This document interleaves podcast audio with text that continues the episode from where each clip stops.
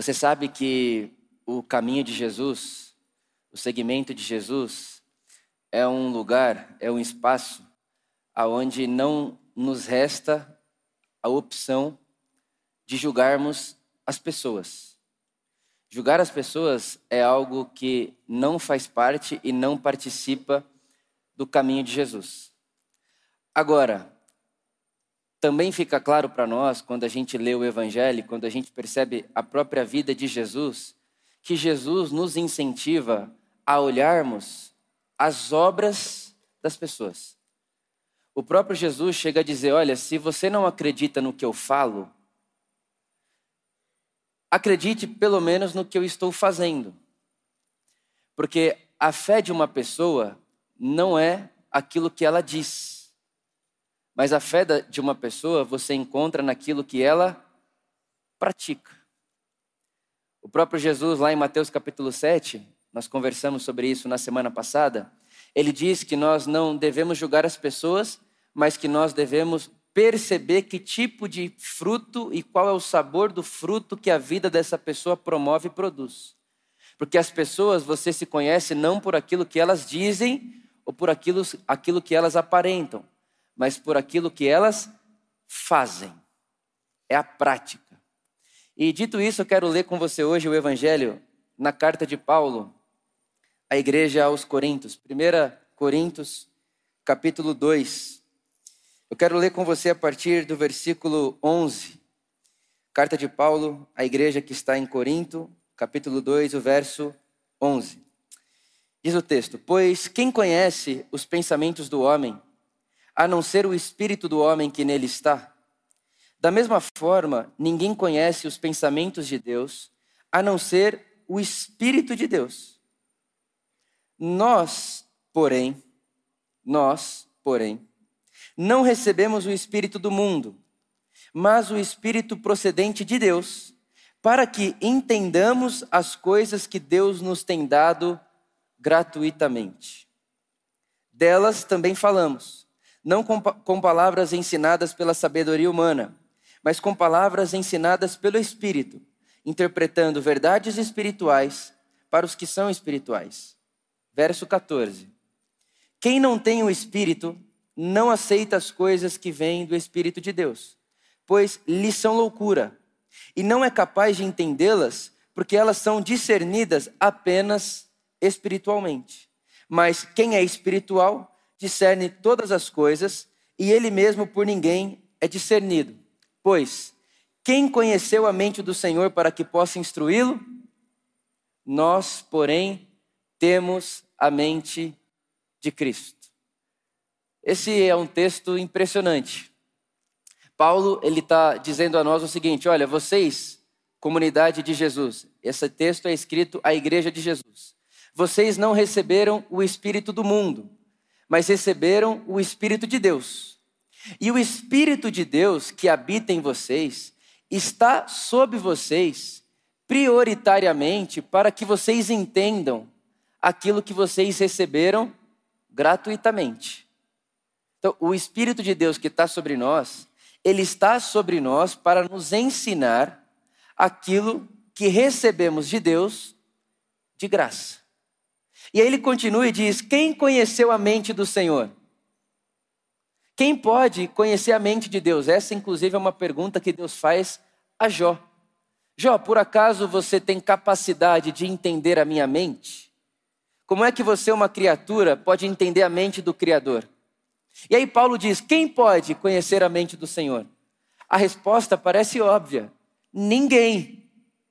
Mas ele nos surpreende quando responde dizendo: nós, porém, temos a mente de Cristo. Nós temos a mente de Cristo. O Espírito de Cristo habita o nosso espírito. E por habitar o nosso espírito, ele nos dá a conhecer os caminhos da mente de Cristo. Muito otimista. Imagina só se todos nós que estivéssemos aqui, ou imagina só se toda pessoa que se diz cristã no mundo pudesse ouvir essas palavras de Paulo e dizer: é verdade, é assim que eu vivo. Eu vivo como um ser espiritual e eu vivo como quem conhece a mente de Cristo. Seria maravilhoso. Mas Paulo continua. Infelizmente, ele continua. A continuação do texto, Paulo diz: Irmãos, não lhes pude falar como a espirituais. Ele acabou de dizer como é a vida de um espiritual, de pessoas espirituais. Aí ele continua e diz: Irmãos, não lhes pude falar como a espirituais, mas como a carnais, como a crianças em Cristo. Ele está dizendo o seguinte: ó, eu queria falar com você, igreja em Corinto, como quem fala só com espirituais, como quem fala só com pessoas que já discerniram aquilo que Deus tem dado gratuitamente, e como pessoas que já discerniram que sobre nós está a mente de Cristo. Mas infelizmente eu não posso. Eu não posso porque há entre vocês pessoas carnais. Há entre vocês pessoas que vivem na carne. São irmãos. Nasceram de novo. Lembra de Jesus falando com Nicodemos? Aquele que nasceu da água é água e aquele que nasceu do espírito é espírito. Pois é, o Paulo está falando, é verdade, vocês nasceram de novo. Vocês experimentaram a iluminação do Espírito de Deus. Mas, mesmo tendo experimentado o novo nascimento, vocês ainda são carnais. Vocês ainda são como bebês, como crianças. E acho muito interessante o apóstolo Paulo é, colocar ao lado a palavra carnal e comparar um crente carnal com uma criança. Porque você sabe disso que a criança, ela passa por essa fase natural da vida de achar que tudo diz respeito a ela mesma. É natural.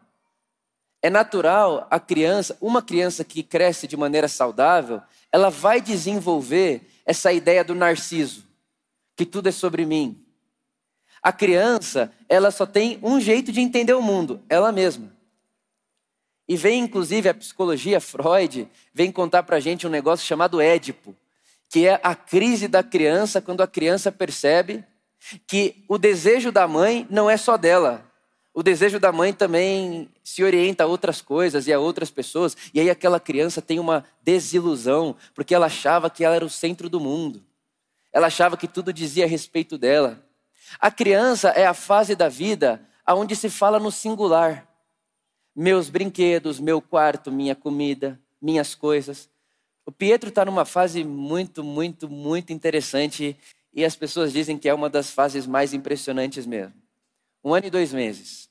Ele é o seguinte: se ele aprender a abrir uma gaveta no quarto, ele vai abrir a gaveta no quarto e toda vez que ele abrir a gaveta no quarto, ele vai olhar para mim ou para Luísa assim, tipo, você está vendo o que eu estou fazendo? Você está vendo o que está acontecendo aqui? Uma das coisas que o Pedro mais gosta de fazer, por mais estranho que pareça, é pegar a abóbora no colo. A abóbora, aquelas bem grandonas assim? Ele vê aquilo, ele fica desorientado e ele quer pegar de todo jeito. E não é muito leve, é meio pesado a abóbora para ele. E quando ele baixa assim, ele levanta, ele pega, ele fica olhando. Quando você olha para ele e ele viu que você viu que ele levantou, ele solta. Que isso é a criança? A criança é a necessidade de saber de que as pessoas à sua volta estão olhando para ela e não só estão olhando para ela, mas estão celebrando que ela é assim, olha, uma coisa especial, uma coisa importante e faz parte da natureza das coisas. Faz parte da natureza da vida. Faz parte do desenvolvimento humano. Agora, o que não faz parte do desenvolvimento humano é o sujeito ter 20 anos de idade, continuar levantando abóbora e esperando alguém olhar para aplaudir. O que não faz parte do desenvolvimento humano é o sujeito ter 30, 40 anos de idade e continuar querendo que tudo à sua volta diga a respeito dele e diga sobre ele. E isso não é natural. Nas palavras de Paulo, essa seria uma forma de ser um crente carnal, é o crente criança. É a pessoa que ainda acha que tudo é sobre ela, ela ainda fala no singular, ela ainda fala é meu, ela ainda fala são, são, são, as coisas são para mim. E aí Paulo vai dizer o seguinte, a continuação do versículo, porque ainda, olha só, são carnais, porque visto que há inveja e divisão entre vocês. Então Paulo está dizendo, o crente carnal é o crente criança que não cresce, e não sai da fase de perceber que a vida não diz sobre você, que você não é o centro do mundo, que, que você não é a última bolacha do pacote, que você não é a Coca-Cola no deserto do Saara, essas coisas aí. E essa forma de ser, essa imaturidade espiritual de vocês, provoca no meio de vocês inveja e divisão. Inveja e divisão. E você sabe que a inveja, ela, ela não aparece assim, tipo, ó, oh, tenho inveja de você. Oh, como eu tenho inveja de você. Não, a inveja aparece de outro jeito. A inveja é aquela sensação de que a outra pessoa tem o que deveria ser meu e que a outra pessoa vive o que eu deveria viver. E se fosse parar para pensar mesmo, eu merecia mais do que ela. E quando a gente olha para o universo evangélico, cristão no Brasil, a gente consegue perceber isso muito facilmente. Essa ideia de que aquilo que o outro tem deveria ser meu, ou aquilo que o outro é, é pior do que eu. E aí começa a segunda parte do texto, que é a divisão. Porque hoje mesmo, nós estamos num domingo de carnaval. Quantas pessoas no Brasil hoje você não acha que estão dentro de um auditório como esse, de um templo, que chamam de casa de Deus, e dizendo assim a Deus: Deus, obrigado. Obrigado porque nós estamos aqui dentro e não somos como eles. A oração do fariseu, coisa de criança coisa de quem está dividindo o mundo, coisa de quem divide a realidade em duas realidades, coisa de quem não percebe e coisa de quem ainda não viu e não visualizou, por meio da mente de Cristo que nos habita, que o Espírito Santo está sobre nós para estender o nosso olhar para que a gente perceba a graça de Deus que foi derramada sobre o universo. Então, Paulo está dizendo: vocês são crianças, vocês são carnais, vocês praticam a inveja vocês praticam a divisão, e a continuação do texto é: vocês dizem, um é de Paulo e o outro é de Apolo. E aí, porque um é de Paulo e outro é de Apolo, vocês começam a fragmentar a unidade da igreja. Gente carnal, gente que divide. Gente que diz, o outro está para lá e eu estou para cá. Gente que lê o mundo na lógica do nós contra eles.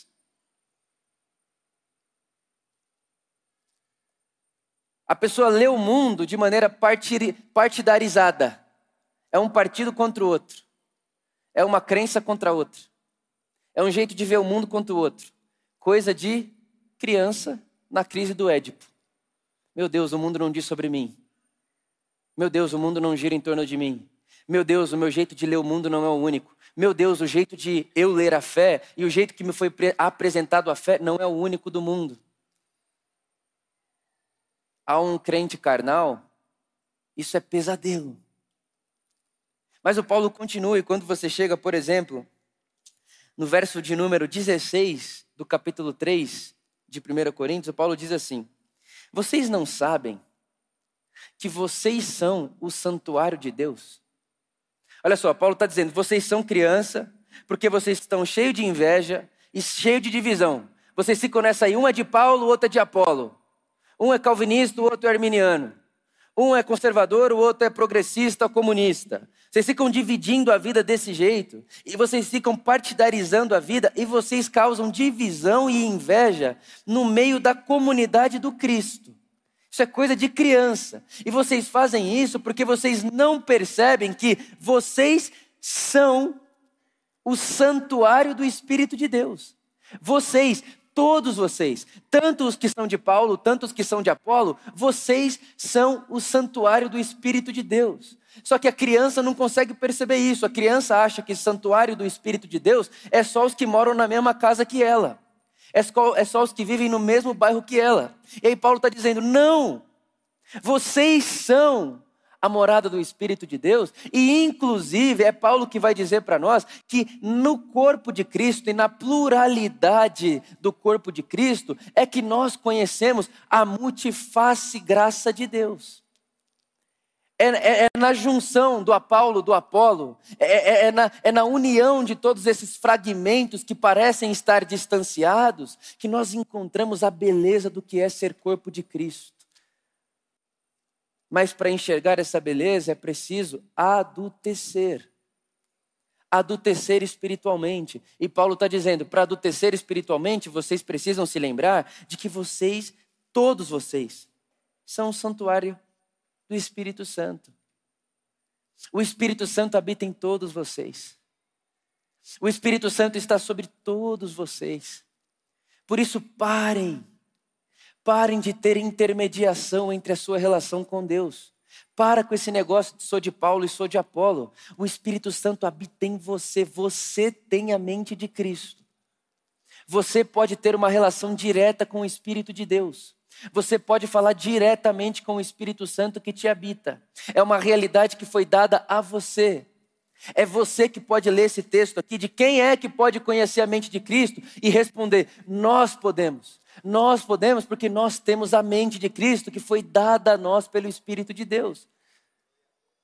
É, é ir para um caminho de maturidade da experiência espiritual e ir deixando para trás essa, essa, essa carnalidade que diz para nós que o de Apolo é o de Apolo e eu sou de Paulo e divide as coisas e inveja as coisas e todo esse negócio.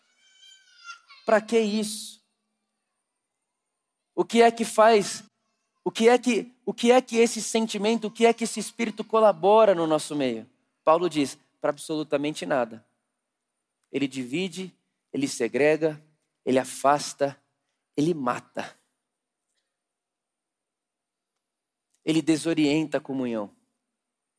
Ele afasta umas pessoas das outras pessoas. E a maturidade da fé é em perceber, inclusive, que mesmo eu sendo de Paulo, o que é de Apolo é meu irmão, e sobre ele também tem o Espírito Santo.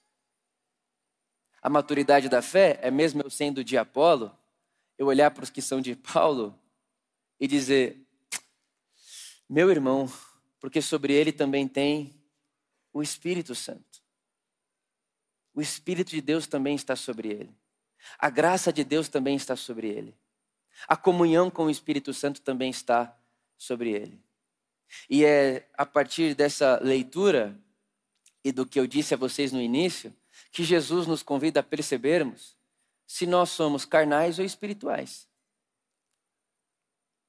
E a gente pode ir mais profundo ainda, perguntar: ah, por amor, o nosso coletivo comunitário é uma igreja carnal ou espiritual?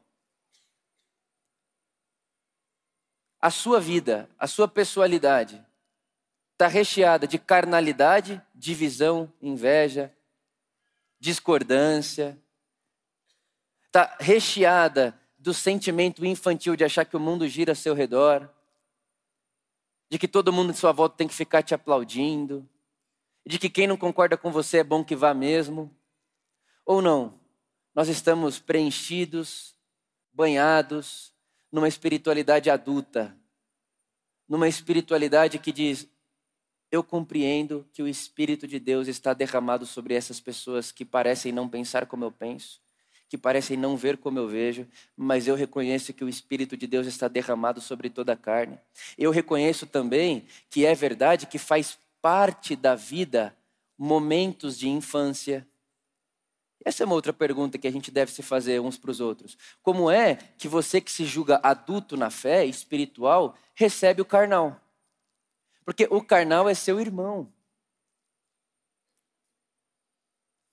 O carnal é seu irmão. A pessoa cheia de inveja e que causa divisão é seu irmão. E se quando essa pessoa que é seu irmão, sua irmã, causa divisão e inveja na sua direção, você devolve da mesma forma, você também está reagindo de maneira carnal. Porque o que é que significa se tornar malvado? Se não devolver o mal na mesma moeda. Então, como é que nós, como pessoas espirituais, nos organizamos num mundo, meus irmãos, que está cada vez mais fragmentado. Num mundo cada vez mais dividido. Num mundo cada vez mais cisionado. Num mundo cada vez mais separado. Como é que nós, espirituais, podemos nos portar? E eu tenho uma sugestão. Uma só. E a minha sugestão É o que o apóstolo Paulo diz no versículo 12 do, do segundo capítulo. Nós, porém, não recebemos o Espírito do mundo, mas o Espírito de Deus, para que entendamos o que Deus nos tem dado de graça. Se eu estou lendo corretamente o que eu estou lendo, e se eu estou me aproximando do texto de maneira coerente, em última instância ou em primeira instância, a diferença ou a distinção de um carnal para um espiritual é que o espiritual já compreendeu, já recebeu por meio do Espírito de Deus o óculos para ver o mundo e ver tudo o que acontece à sua volta a partir do que Deus tem nos dado gratuitamente. O carnal, ele se acha superior ao que pensa diferente dele. O carnal, ele acredita que hoje nós que estamos nos templos, estamos guardados do mal que está na Sapucaí. O carnal, ele está nessa lógica de a gente é melhor do que eles. O de Paulo é maior do que o de Apolo. O espiritual não.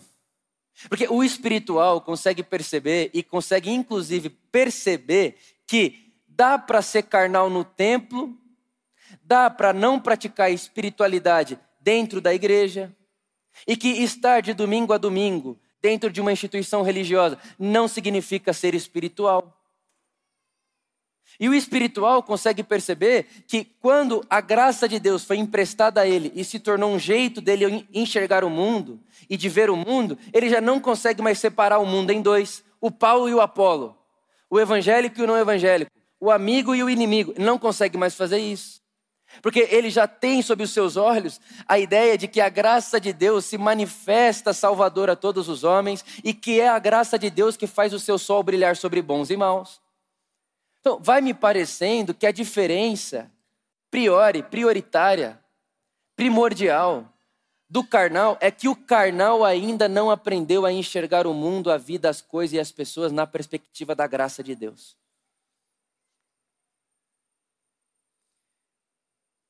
Ele ainda não, não consegue reagir ao mundo na perspectiva da graça de Deus. E aí eu te pergunto: imagina comigo, como é que a graça de Deus leria as notícias que você vai ler amanhã cedo?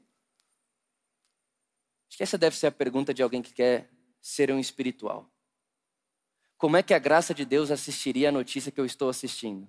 Como é que a graça de Deus reagiria na circunstância que eu estou tendo que reagir? Como é que a graça de Deus se colocaria diante do mundo à minha volta? Como é que a graça de Deus iria trabalhar quarta-feira depois do carnaval? Como é que a graça de Deus escutaria as histórias das pessoas que vão chegar nos meus ouvidos na quarta-feira depois que o carnaval acabar? Como a graça de Deus escutaria a partir dos meus ouvidos? Porque o Espírito de Deus está derramado sobre nós e ele nos ensina aquilo que Deus tem nos dado gratuitamente. Eu não sei você, mas o meu desejo é amadurecer na minha fé. É fazer um caminho de transformação espiritual contínua e que a minha transformação espiritual não pare, não dê de frente, não bata de cara com a carnalidade, mas que ela prossiga e que ela dê sequência e que essa essa transformação que um dia começou na minha e na sua vida não se transforme para nós numa notícia como essa. Paulo chegar diante da Por Amor e falar: Por amor, como eu queria falar com você, como eu falaria com adultos, mas não posso. Não posso, sabe por quê? Porque vocês ainda são crianças. Vocês ainda estão brigando com quem que é de Deus, quem que não é, quem que é de Paulo, quem que não é. Vocês ainda estão lendo o mundo nessa ótica. Vocês não se deixaram preencher pela graça de Deus. Porque é isso que o Espírito Santo faz no coração de vocês. O Espírito Santo, que é diferente do Espírito do mundo, foi derramado sobre vocês para que vocês conheçam e entendam a graça maravilhosa de Deus. Então, o crente carnal, e é crente, irmão, é crente, é irmão na fé, de Jesus, nosso irmão, mas é carnal, está entre nós. Está entre nós, tem potencial dentro de todos nós. O carnal, ele não admira, ele inveja. O espiritual, ele admira. E admira porque sabe, porque tem muita gente que faz isso, né? Inclusive, eu encontrei uma pessoa, fui falar lá em Belo Horizonte essa semana, e eu encontrei uma pessoa que falou assim para mim, Vitor, é, eu já não estou mais em igreja nenhuma, já não preciso mais de pastor nenhum, já não, não tenho mais relação com comunidade, porque a minha fé é independente. Minha fé é autossuficiente. A minha fé gira em torno de mim mesmo. O que isso te lembra? Criança. Carnalidade.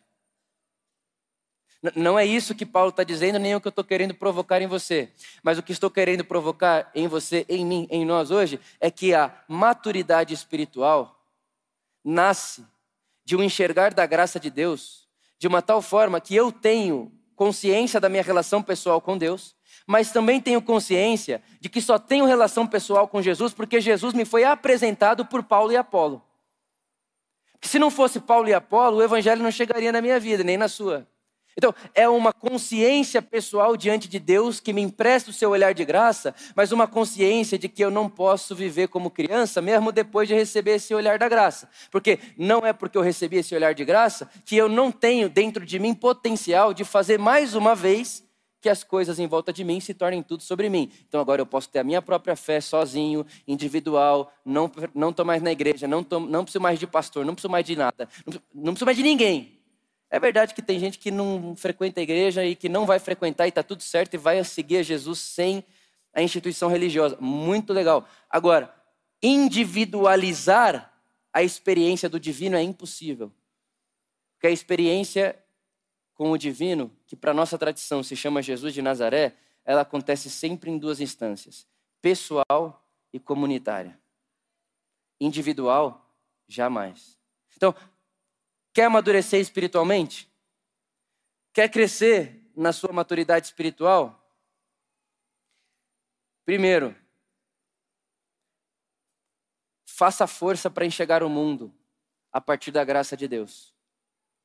Segundo, Lembre-se que a fé em Jesus e a relação com Jesus é pessoal, mas se se tornar individual, você cai de novo na carnalidade, que é a fé da criança que acredita que tudo é sobre ela e que ela é a sua única fonte de, de percepção da vida. Eu penso, eu decido, eu escolho, é tudo sobre mim, já não preciso de ninguém. A gente está no começo do ano. E esse ano, mais uma vez, é claro que em proporções menores, mas esse ano, irmão, mais uma vez, o que está para acontecer nos próximos dias no nosso país, mais uma vez, as eleições esse ano, mais uma vez, um espírito de divisão, discórdia e inveja vai tentar parar, pairar sobre nós de novo. De novo. Ele, na verdade, ele nem foi embora, ele ainda está. E eu me sinto na responsabilidade, como pastor da nossa comunidade, de nos atentar a isso novamente. Porque se a gente começa a se esquecer, de tudo que a gente veio falando nos últimos dois anos, a gente corre o risco de, tendo provado a graça de Deus, permanecermos carnais.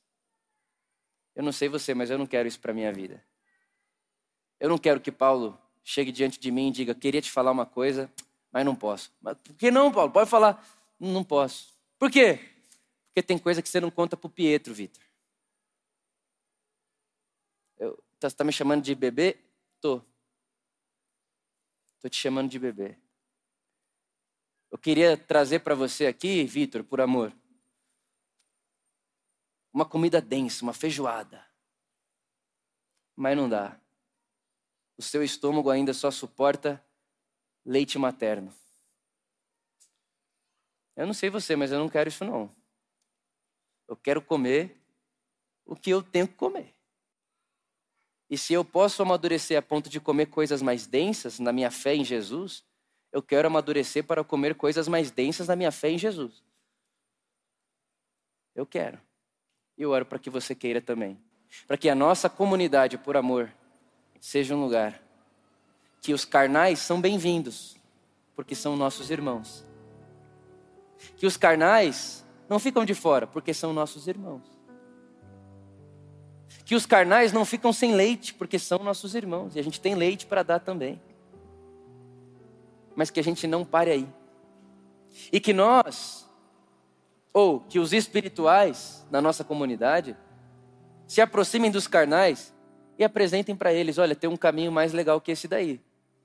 Dá para sair dessa lógica de ficar dividindo o mundo entre bem e mal, crente e não crente, Apolo e Paulo. Dá para sair daí, quer vir? Quer sair junto?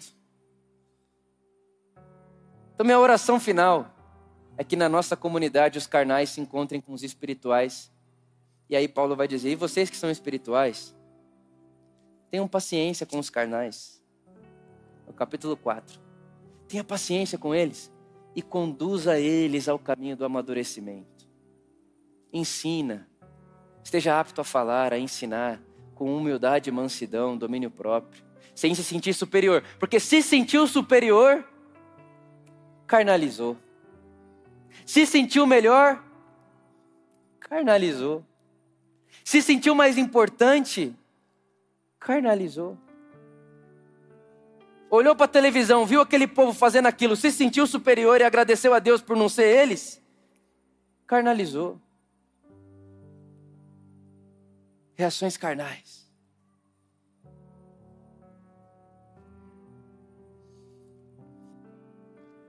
Hoje de manhã, enquanto eu orava a respeito desse sermão, eu pensava assim no meu coração: pô, Jesus, que sermão chato, meu.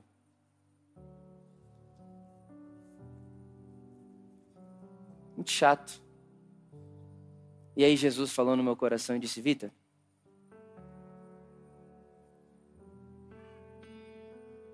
imagine as conversas que as pessoas da Por Amor vão ter a partir de quarta-feira. O que vocês vão ouvir? O que a gente vai ler?